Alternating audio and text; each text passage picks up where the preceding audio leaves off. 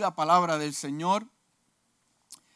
Señor, yo nunca me he distinguido por mi facilidad de palabra. Dijo Moisés. Y esto no es algo que yo haya comenzado ayer ni anteayer, ni hoy, y hoy te diriges a este servidor tuyo. Francamente, eh, me cuesta mucho trabajo hablar. O sea, lo que Moisés le está diciendo al Señor es que la situación o el impedimento que este hombre tiene, lo tiene hace tiempo. Empezó ayer ni anteayer, Señor, tú sabes. Y el Señor le contesta. Cuando le hagas preguntas al Señor o comentarios al Señor, te, voy a advertir que primero tienes la, que, la de perder. Vas a perder. Y segundo, que Dios te va a contestar algo bastante fuerte. Y Dios le contestó, ¿y quién fue el que le puso la boca al hombre? ¿Quién fue el que le puso la boca al hombre? Le respondió el Señor. ¿Acaso no soy yo el Señor quien lo hace sordo o mudo? Oh, my God. Quien le da la vista o también se la puede quitar anda y ponte en marcha, porque yo te voy a ayudar, te voy a ayudar, te ayudaré a hablar y te diré lo que debas decir. Señor, insistió Moisés, te ruego que, que envíes a otra persona. Entonces el Señor se ardió en ira contra Moisés y le dijo, Padre, te damos gracias por tu palabra, te damos gracias, Dios mío, porque es momento de tú hablarle a la casa. Dependemos de ti, queremos escuchar palabra de hombre, de Dios, no palabra ni lógica de hombre. Señor, que se manifieste tu palabra, tu revelación, tu ciencia, para impartir a los corazones, Padre amado, para que nos alinees contigo y nos deje un norte. Padre amado, aunque sea una palabra, Dios mío, un versículo bíblico que retumbe, Dios mío, en nuestra alma, para que te glorifique, Dios, en el nombre de Jesús. La casa dice, amén. Wow. ¿Y quién fue el que le dio la boca al hombre? En otras palabras, ¿con quién tú te crees que tú estás hablando? ¿Con quién tú te crees que estás hablando? Eh, la mentalidad de este mundo en que vivimos es la siguiente. Entre más yo tenga, mejor va a ser entre más yo tenga, mejor va a ser. Entre más tengan mis hijos, mejor va a ser. Porque tener poco no es bueno. E, e, esa es la mentalidad del sistema de este mundo. Y por eso es que hay muchos que, que se afanan trabajando por tener más. Y a fin de mes, cuando tiran los números, ven que tienen menos pero están tan afanados en tener más que terminan teniendo menos. Porque esa es la mentalidad de este mundo. Entre más tú trabajes, mejores. Este es el camino del mundo y la filosofía de los que no son creyentes. Esta es la filosofía de este mundo de los no creyentes. Y la iglesia muchas veces ha querido adoptar este sistema. Mm. Porque cuando somos creyentes, las reglas del juego cambian. Déjeme advertirle una cosa. Si usted aceptó a Cristo como su Salvador y está aquí, fue lavado en su sangre, su vida nunca va a ser igual. Explícame eso, pastor. Bueno, porque su vida eh, eh, eh, sabemos que va a ir de gloria en gloria, amén, todos sabemos eso. Pero tampoco va a ser igual cuando quieras usar las reglas que usabas antes, cuando ahora se supone que eres una nueva criatura. So, si tú pretendes si tú pretendes ser una nueva criatura y usar las reglas de antes y usar las herramientas que te funcionaban antes, tratarlas de hacer ahora cuando era una nueva criatura, déjame decirle que el trabajo que hace Dios no lo hace en vano. Y si te lavó en su sangre para que hoy fueras una nueva criatura, las cosas que hacías antes no te van a funcionar en el día de hoy. Y por eso es que hay tanta gente sin paz dentro de la casa y sin alegría y sin gozo porque están tratando de usar las cosas que les salían antes. Lo más cómodo, lo familiar, no te va a funcionar. ¿Me está entendiendo el lenguaje? So, si aceptaste a Cristo como tu Salvador, las herramientas que usaba antes no te van a trabajar. Mm, porque las reglas del juego cambian. ¿Por qué? Porque primeramente se trata de Él. Primeramente se trata de Él. Ya no vivo yo, dijo el apóstol Pablo. Vivo Cristo en mí. Las cosas viejas pasaron, ahora todas son hechas que nuevas. Porque primeramente yo tengo que entender que la gloria es de Dios y no es mía. ¿Estamos entendiendo? Vamos a ir a algún lado con esto. Entonces, este tipo de, de mentalidad tiene a muchos pobres y esclavos. De que entre más yo tenga, más yo puedo dar. Mm. Los tiene pobres y los tiene esclavos a ese tipo de mentalidad. Cuando yo tenga dinero, entonces yo voy a poder hacer. Cuando yo supere esta crisis, entonces yo voy a tener mis manos un poco más sueltas para, para, para poder dedicarme al Señor. Cuando ella cambie o, él cambie, entonces déjeme decirle que ese día nunca va a llegar. Cuando yo me retire, entonces yo trabajo a tiempo completo para el Señor, lo que Él quiera que yo haga. Eh, eh, cuando yo sea perfecto, entonces entrego mi vida sin reservas al Señor. Entonces, si usted está esperando que llegue ese día perfecto, como todos, esperamos el día perfecto, el hombre perfecto, la mujer perfecta, el trabajo perfecto, el carrito perfecto, la iglesia perfecta. El pastor, ay, yo estoy, siento a Dios en esta mañana. El líder perfecto, el maestro perfecto, el presidente perfecto. Déjeme decirle que estamos en un mundo que no es perfecto. Lo único es perfecto es Dios y no está en la tierra, está arriba. Vive en mi corazón, pero entiende el principio de lo que le estoy diciendo.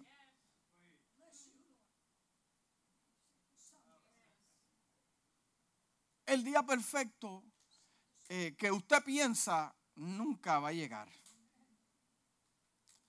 Yo me acuerdo cuando yo tuve mi, primera hija. Sí.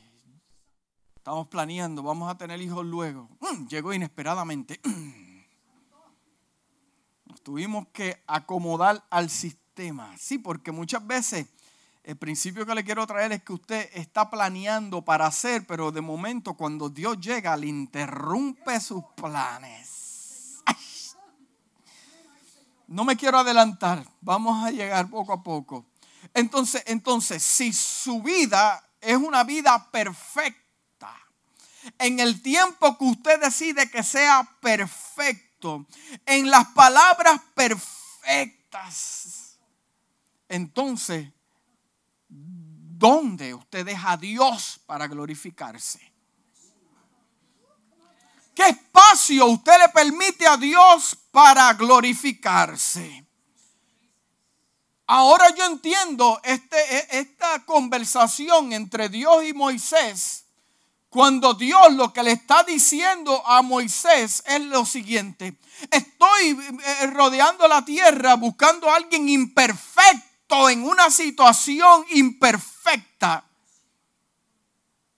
Porque posiblemente Moisés vivía una vida perfecta, yes, en el palacio. Y ahora tiene cita con él en un lugar imperfecto. en el desierto.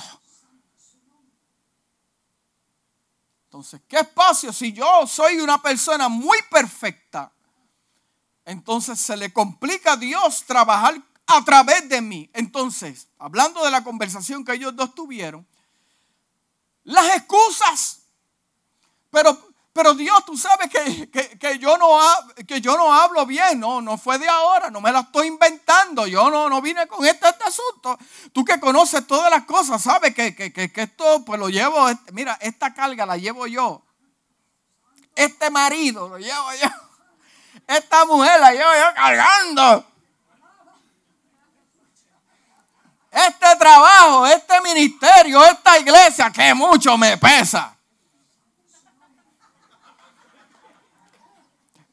Pero es que primeramente la carga se supone que no sea tuya. Porque el que invita, paga. Los otros días, hermana Isabel Ortiz Valga me dijo, no te preocupes porque el que invita, paga. Yo dije, es verdad.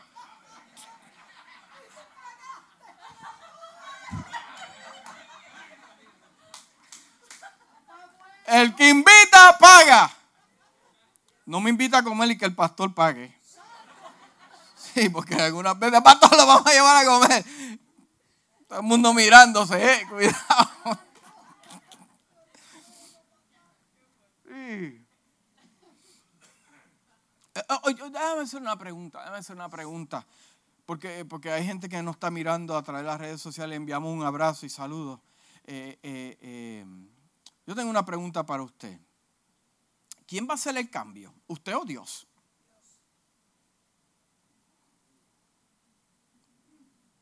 Let that sink in for a moment. ¿Quién se supone que haga el cambio? ¿Usted o Dios? El cambio lo hace Dios. Los milagros los va a hacer quién? ¿Usted o Dios? Los va a hacer Dios el cambio en la gente lo hacen los ministros o lo hace Dios? Lo hace Dios. Entonces, esto no se supone que este pensamiento me haga libre al pensar de que si Dios lo llamó, Él va a cumplir. Pero ¿qué llamado yo tengo? Pero yo no tengo ministerio. No lo llamó de, las tinieblas a la luz. Lo llamó.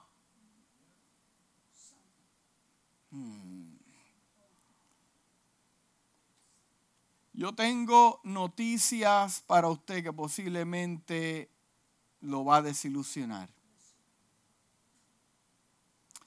Dele gracias a Dios cuando usted se encuentre en diversas pruebas. Cuando se encuentre en momentos duros. Porque son momentos que Dios aprovecha para trabajar con tu corazón. Y los llamados más poderosos, Dios lo ha hecho dentro de una cueva. Hmm. ¿Por qué? Porque es en el momento en que estás rendido, porque tu lógica, tus palabras, tu dinero, nada te ha funcionado. Y ahí es que Dios dice, nada te funcionó, estás preparado para yo glorificarme, porque Dios no va a llegar a los lugares si no se va a glorificar. El mismo Jesús tuvo que sacar al ciego aquel para del lugar donde estaba porque no había bastante fe. Entonces, ¿en qué Dios se va a glorificar? Vente, vente, vente para acá. Dios tiene la costumbre de llamar a personas para su uso en los momentos más difíciles de ellos es como, eh, en serio, mi Dios. En serio, yo no, yo no tengo la capacidad, yo no tengo el hablar, yo no tengo este tipo de cosas, le dice Moisés. Pero el versículo 14 dice lo siguiente. A Dios le dio ira. Mm le, habrá dado ira a Dios con usted.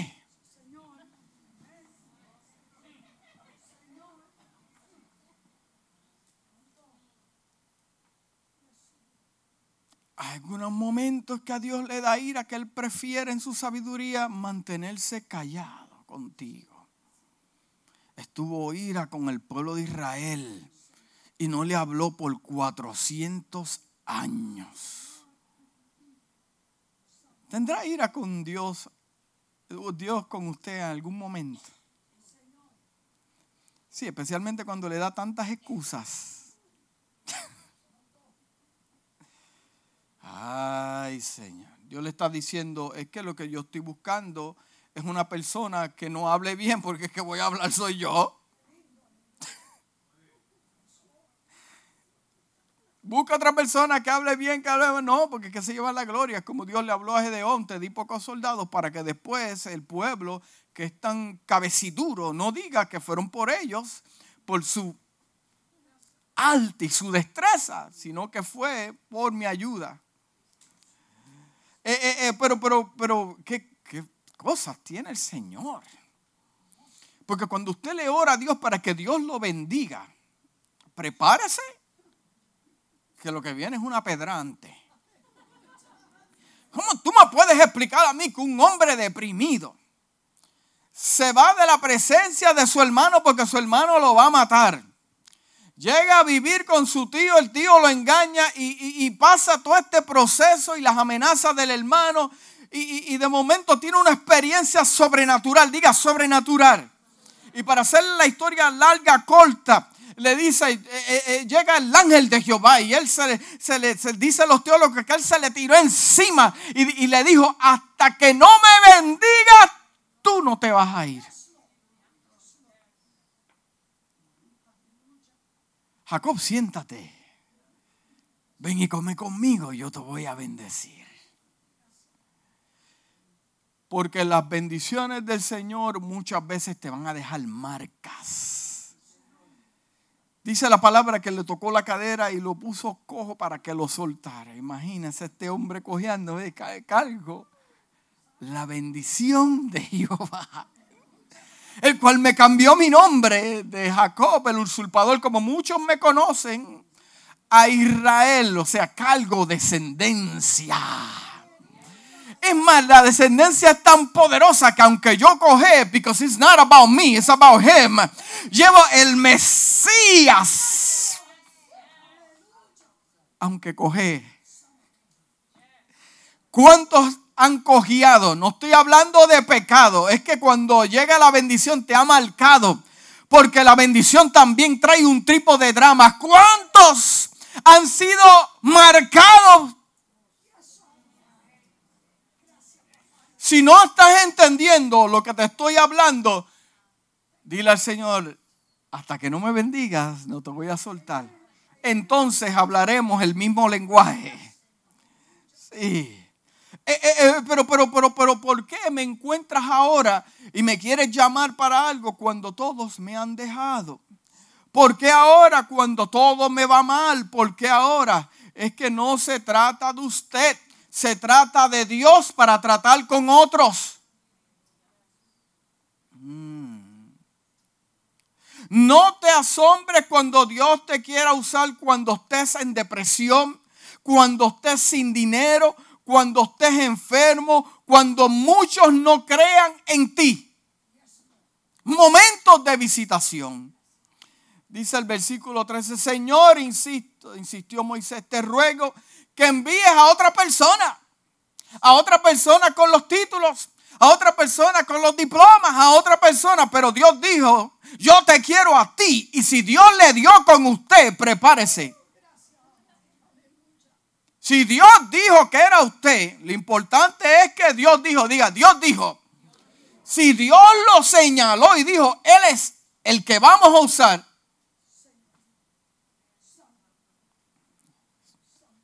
Se complicaron las cosas para usted, ¿sabe? Pero al final la victoria es de usted. Dice, Dios se molestó, le dio ira. Gracias, hermano. Dios me da en abundancia. Tengo una, dos, tengo tres allá.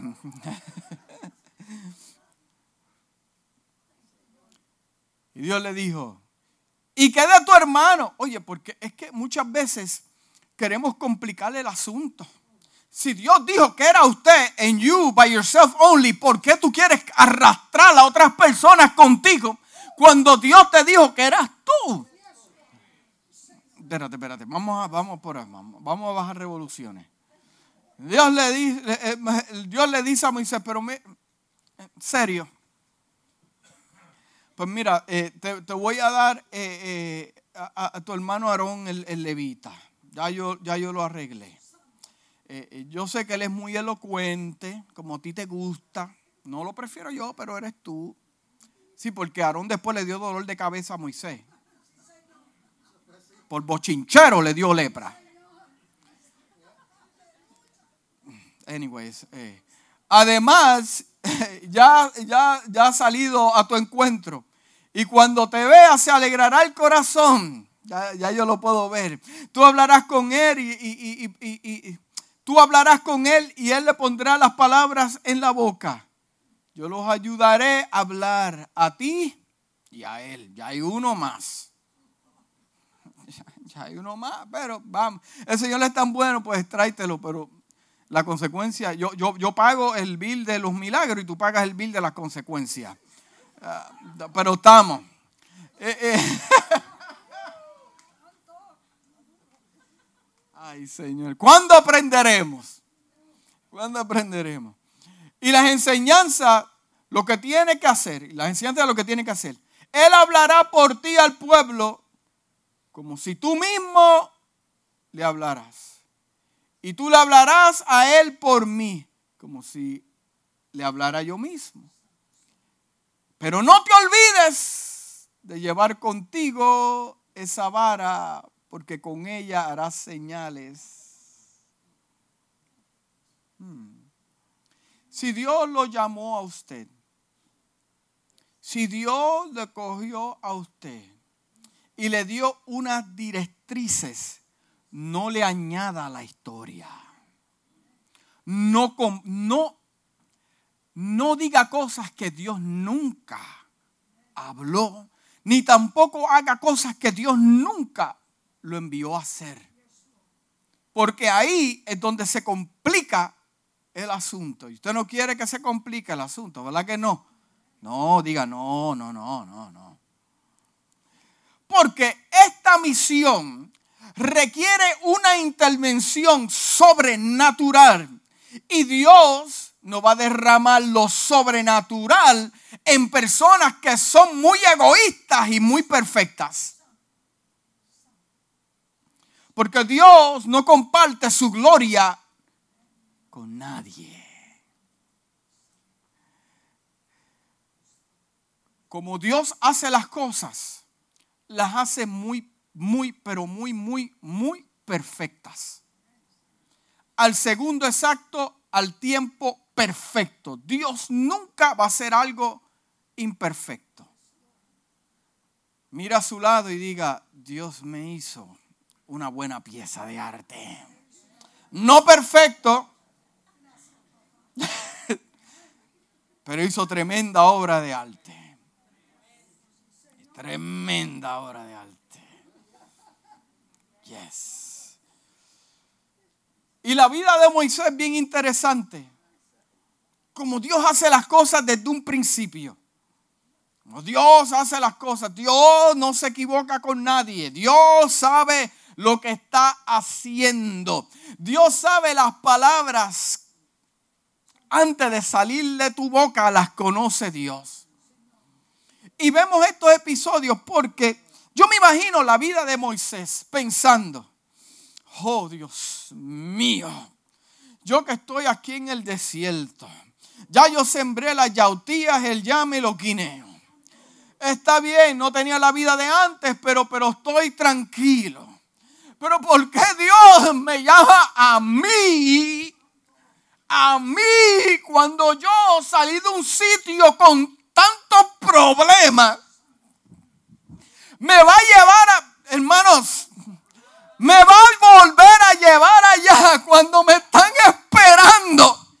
Porque yo soy un criminal. Esto es una olla de presión. ¿Sabe todas las cosas que le están pasando por la cabeza a este hombre? Todo pensamiento que le está pasando. Sí.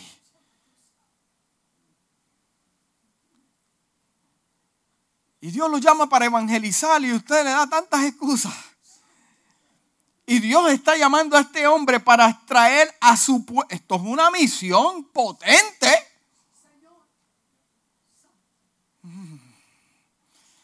Dios mío. Y Dios le dice, por ese desierto que saliste y te aprendiste el camino, ¿verdad que sí? Por ahí mismo vas a volver. Y yo ir contigo. Pero Señor, el egipcio el egipcio que yo maté porque me están esperando. Es más, yo llegar allí, que vivía en el palacio, practiqué las magias egipcias en el palacio.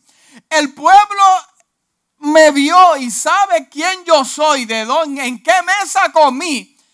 Y de momento, Héctor Ostolaza llegar allí y decir, Dios me habló cuando el pueblo ha visto otra cosa. Mira, hermano, entienda una cosa. Esto es para alguien. Si Dios te llamó para hacer eso, ¿qué importa lo que piense el hombre, lo que diga el hombre, lo que comente el hombre? Si Dios Hashem desde los cielos te señaló y dijo que eras tú, Él va a abrir camino, te va a dar la provisión y te va a cuidar. Imagínate esta presión. Ahora yo tengo que regresar por ese camino. Encontrarme yo no sé con quién. Y el que me está hablando es el invisible. Camino hacia adelante, a la derecha, a izquierda, no veo nadie. Explícame esto, Dios, cómo yo voy a arreglar estos problemas. ¿Qué usted puede decir sobre este asunto? ¿Se ha encontrado usted en una posición así?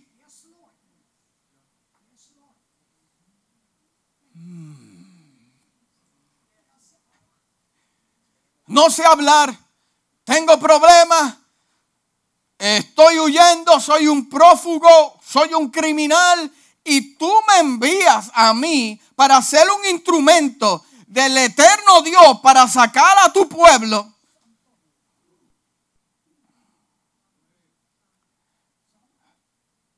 Oh, hermanos, hermanos, por eso es que en este asunto no hay excusa. ¿Cuál es nuestra excusa? ¿Cuál es nuestra excusa? Para no hacer la voluntad de Dios en nuestra vida. ¿Cuál es nuestra excusa para serle fiel a Dios? ¿Cuál es nuestra excusa? There's none. Ninguna.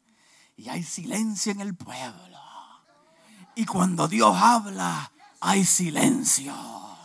Igual cuando el juez entra a la corte, hay silencio. Que lo coja el juez viendo el celular en Facebook.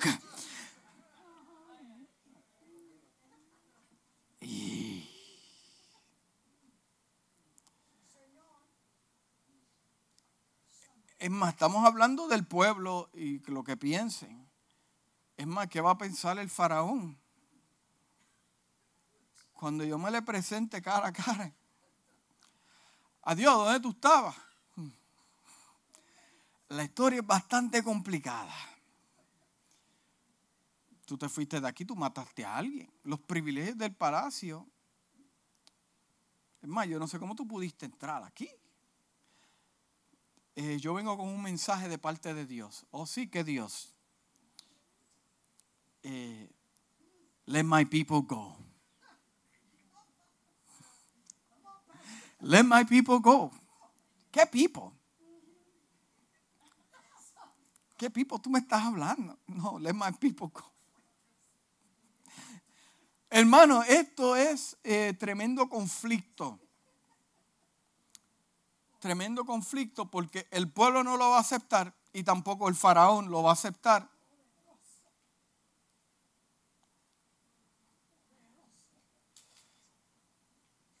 Mm, El, el libro de Éxodo, capítulo 3, nos habla que ciertamente he visto, dice el Señor, la opresión que sufre mi pueblo en Egipto. Los he, lo he escuchado quejándose de sus capataces y conozco bien sus asuntos. Así que he descendido. ¿Quién ha descendido? Dios. He descendido para librarlos del poder de los egipcios y sacarlos de ese país para llevarlos a una tierra buena, espaciosa, tierra donde abunda la leche y la miel. Me refiero al país de los cananeos, hitías, amorreos, fereceos, sebeseos y los jebuseos. Yo le doy la tierra, pero ustedes la pelean. Yo le doy la tierra, pero ustedes la pelean. Han llegado a mis oídos los gritos desesperados de los israelitas. Y he visto también cómo los oprimen los egipcios. Así que disponte a partir. Voy a enviarle al, voy a enviarle al faraón para que saque de Egipto a los israelitas que son mi pueblo. ¿Quién es el de los planes en este asunto? ¿Quién es el de los planes? Es Dios. ¿Ok? Pero le dijo Dios. Pero le dijo a Dios, ¿y quién soy yo para presentarme ante el faraón y sacar de Egipto a los israelitas? Y Dios le dice, yo estaré contigo, le respondió Dios. Y le voy a dar una señal de que yo soy quien te envíe cuando haya sacado de Egipto a mi pueblo.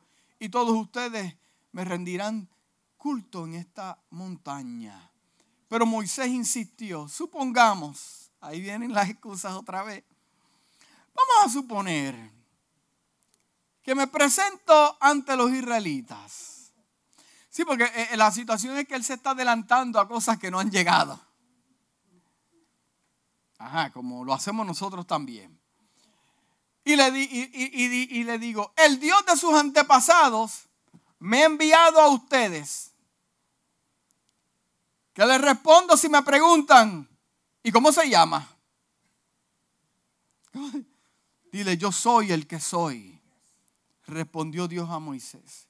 Y esto es lo que tienes que decirle a los israelitas. Yo soy el que soy, el que me ha enviado a ustedes. Hmm.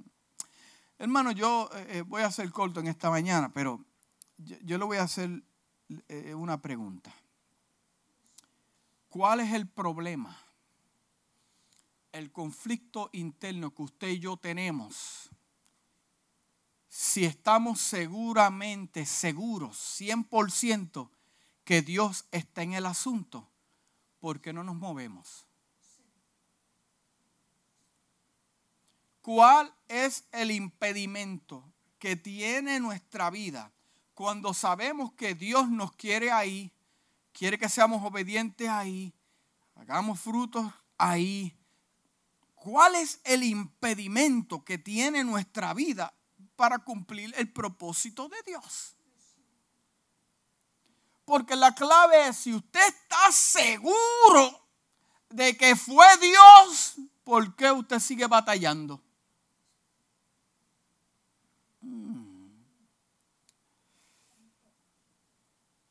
Porque si Dios está en el asunto, lo tratarán de derrumbar y no van a poder.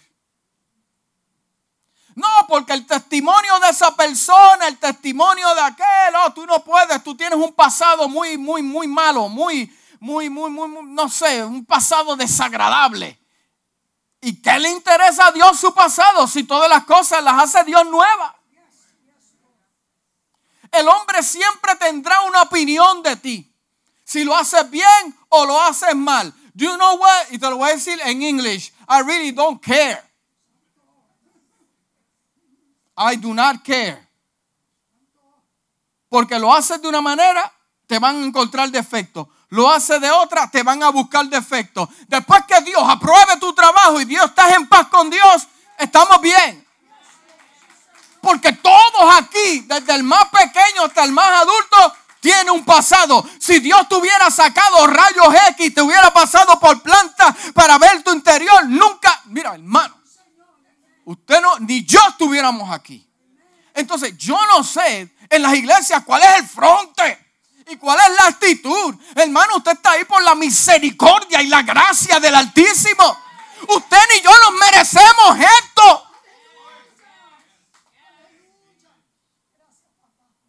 Sí.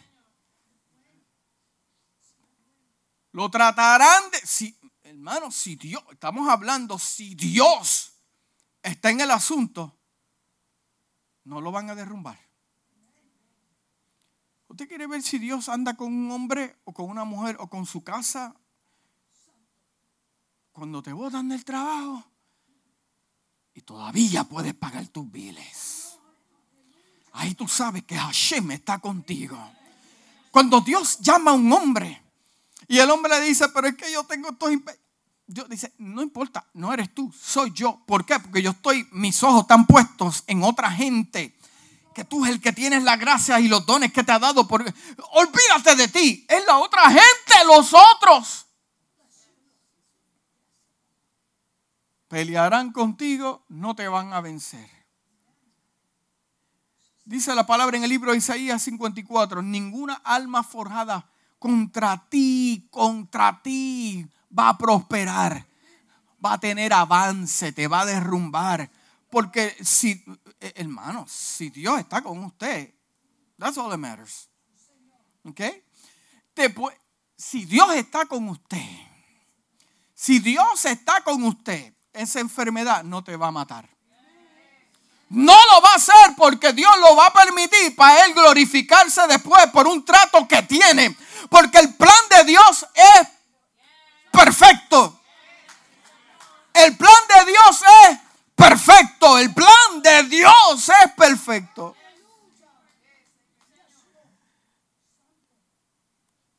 El asunto es este. Mientras Moisés está mirando sus faltas, como lo he hecho yo, lo, han hecho muchos de ustedes. Usted está viendo una cosa y Dios está viendo otra. Y Dios le dice a Moisés, ok, ¿qué tú tienes en tu mano? ¿Qué tú tienes en tu mano? ¿Cuál es el detalle que para ti es lo más insignificativo? Mm.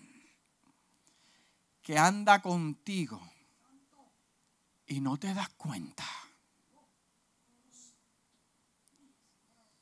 lo usas en tu trabajo. Camina contigo, come contigo. ¿Qué tú tienes en tu mano? Lo más insignificativo es lo que está viendo Dios para glorificarse. Dios le dijo a Moisés, lo que tengo es una vara. Una vara.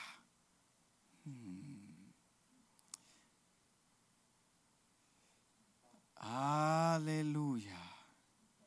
Porque esta vara posiblemente la tenía, Moisés estuvo 40 años en el desierto, separado. los teólogos dicen que cuando él partió de Egipto posiblemente tenía 40, o sea, 40 más 40, eso mismo. Sí. Y en ese momento es que iba a regresar a sacar el pueblo de Israel. 400 años allí metí. Y la Biblia no describe en qué momento y los detalles que Moisés obtuvo esta vara. Pero lo que nosotros podemos pensar es que la vara era de qué? De madera. Y la madera se saca de algún lado. Se saca de algo plantado llamado árbol. Y cuando él hizo esta vara, la, yo siento a Dios. La hizo pensando para defender las ovejas porque ya tenía el eh, eh, trabajo de pastor. Y, dice la palabra que era pastor de ovejas, pero habían dos o tres cabritos, cabritos, eh, pero está bien. Toma. Así lo, lo tenía para defenderse. Es como la onda de David. La onda de David no, no apareció allí cuando fue a pelear con Goliat. No, había aparecido allá solo. Que la soledad representa un desierto. Y ahí es donde estaba practicando el chico. Eso no llegó allí. Las cosas, pan, llegamos aquí. Ahora, ¿dónde está la onda? Mírala aquí. Eh, ahora, eh, va.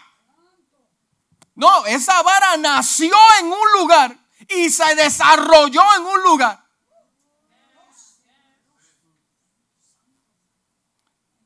No dice el tiempo.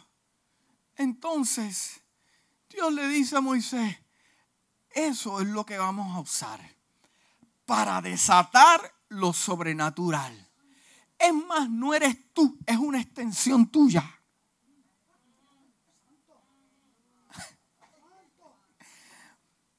No eres tú. No es que tú vas a tocar, tú vas a ministrar, tú vas a empujar. No, es una extensión tuya. Tírala al suelo. Y Moisés la tiró al suelo y se convirtió en una serpiente. Dice la palabra que él se esquivó porque la serpiente iba para donde él. Cógela por el rabo. Y cuando la cogió por el rabo, ¿por qué? Porque, porque se iba a enfrentar a una situación bien complicada. Hay situaciones en nuestra vida y misiones, hermano, que yo quiero que usted entienda que lo va a poder luchar en lo sobrenatural. En lo sobrenatural no se encuentra su ego, en lo sobrenatural no se encuentra eh, eh, eh, sus impedimentos o sus defectos. En lo sobrenatural habita Dios. ¿Qué usted tiene? yo le voy a dar un momento para que usted piense ¿Qué usted tiene de parte de Dios que usted no se ha dado cuenta que han dado con usted? Ah, pero pastor, esta vara me la encontré, la hicimos en el desierto. Pues claro que sí, porque en el desierto que usted obtiene las armas para el propósito de Dios. Si usted se encuentra en un desierto, es para estar buscando, porque en el desierto es donde Dios le da los recursos para cuando usted salga de ese desierto, vaya a una misión entonces, si mi, propósito es entrar al desierto para quejarme, para llorar, entonces no me doy cuenta de que el desierto también me trae los recursos. ¿Por qué? Porque las almas se las dan a los militares en el basic training, no en la guerra. En el basic training es que te ayudan a disparar. ¿Cuántos soldados hay aquí? Uno, dos, tres. ¿Dónde le dieron las almas? Cuando fue a tocarlo, vámonos, es tiempo. No, en el basic training. El desierto es el basic training. ¿Y quién le dio las almas? Se las dio United States of America, ¿verdad que sí? Las almas Dios te las va a dar en el desierto. Mm. En el desierto que usted tiene las armas Practicas con ella dónde? En el desierto. Para cuando llegue el showtime. Cuando llegue el showtime, estés preparado. No pelee más con Dios.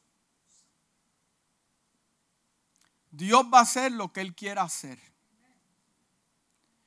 Usted preocúpese de que su vida esté limpia, apartada para el Señor lo más posible. Y Dios se va a encargar de lo demás. Si Dios lo quiere usar, Él lo va a buscar. Pero mientras tanto usted se mantiene fiel, tranquilo. Porque Dios te pregunta en esta mañana, ¿qué usted tiene en su mano? ¿Qué usted tiene en su mano que usted no ha visto? Para hacer lo sobrenatural de parte de Dios. Porque en las cosas pequeñas en las cosas que para el hombre son insignificativas, es donde Dios se glorifica. Es donde Dios se glorifica. Entonces, Dios lo que te está diciendo en esta mañana, para aquellos que tienen conflicto y para aquellos que tienen una misión, Dios lo que te está diciendo, ven tal y como estás. Ah, cuando yo arregle mi vida, cuando deje este vicio, cuando yo deje este asunto, cuando yo deje lo otro, cuando yo deje de estar... Ven y tal como estás. Ven y tal como... Este es el problema que ha tenido la iglesia. Que pretende cambiar a la gente. Usted no cambia a nadie, como dijimos. Dios, el Espíritu de Dios es el que hace la obra. Ven y tal como estás. ¿Cuántos hombres no han llegado a los ministerios esbaratados, hechos pedazos? Pero, pero, pero a Dios le conviene que se queden así. Porque en el momento que Dios comienza a desarrollar lo sobrenatural, piensa que son ellos. No son ellos, es Dios. Entonces, tú puedes llegar al Señor con tu vida hecha pedazos. Tú puedes llegar al Señor con tu corazón quebrantado. Entonces, eh, pero, pero que tengo una vida complicada, es que, que, Dios no te está pidiendo eso. Él lo sabe. Él lo sabe. Y con esto ya voy a terminar. Porque ya eh, lo que se tenía que hablar se habló. Para, para buen entendedor, ahí está. Lo sobrenatural, escuche bien claro, con esto ya termino. Lo sobrenatural se manifiesta en vidas que no se sienten cualificados. Lo sobrenatural se va a manifestar. Hay familias aquí que necesitan un milagro sobrenatural en sus casas. Necesitan un milagro sobrenatural en sus finanzas. Necesitan un milagro sobrenatural en su vida, en su cuerpo, como, como, como un milagro. Entre más tú te sientas que eres cualificado es cuando Dios va a derramar su gloria. Este llamado que Dios le hizo a Moisés no fue aprobado por los hombres.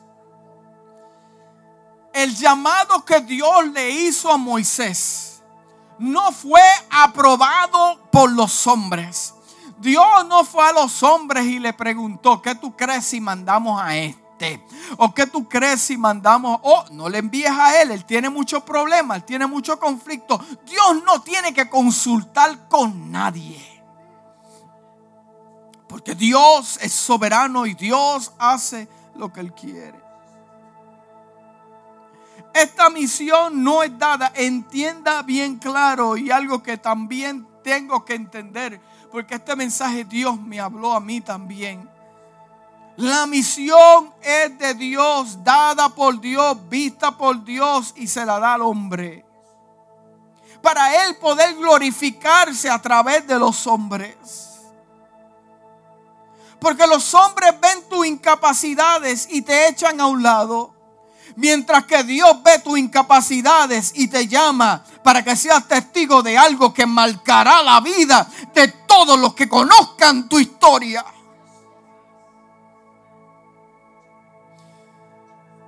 Voy a decirles otra vez. Los hombres ven tus incapacidades y te echan a un lado.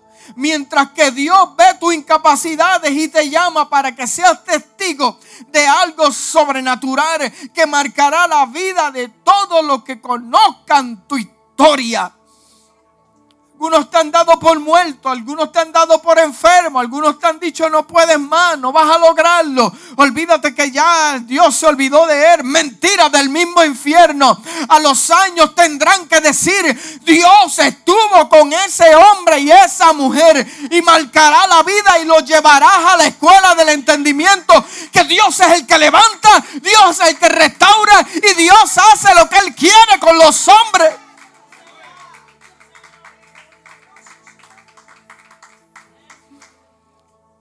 Entonces, esta comunión, ¿qué usted tiene en su mano? Algunos pueden decirme, pastor, yo tengo unos milagros que Dios ha hecho, me ha sanado. Se supone que yo no estuviera aquí, me ha libertado. Yo tenía un vicio de droga. Yo, yo, yo, yo fui un adúltero, yo fui un fornicario, yo fui esto, pero, pero viste a Dios y te perdonó y te dio un nuevo comienzo que tú tienes en tu mano.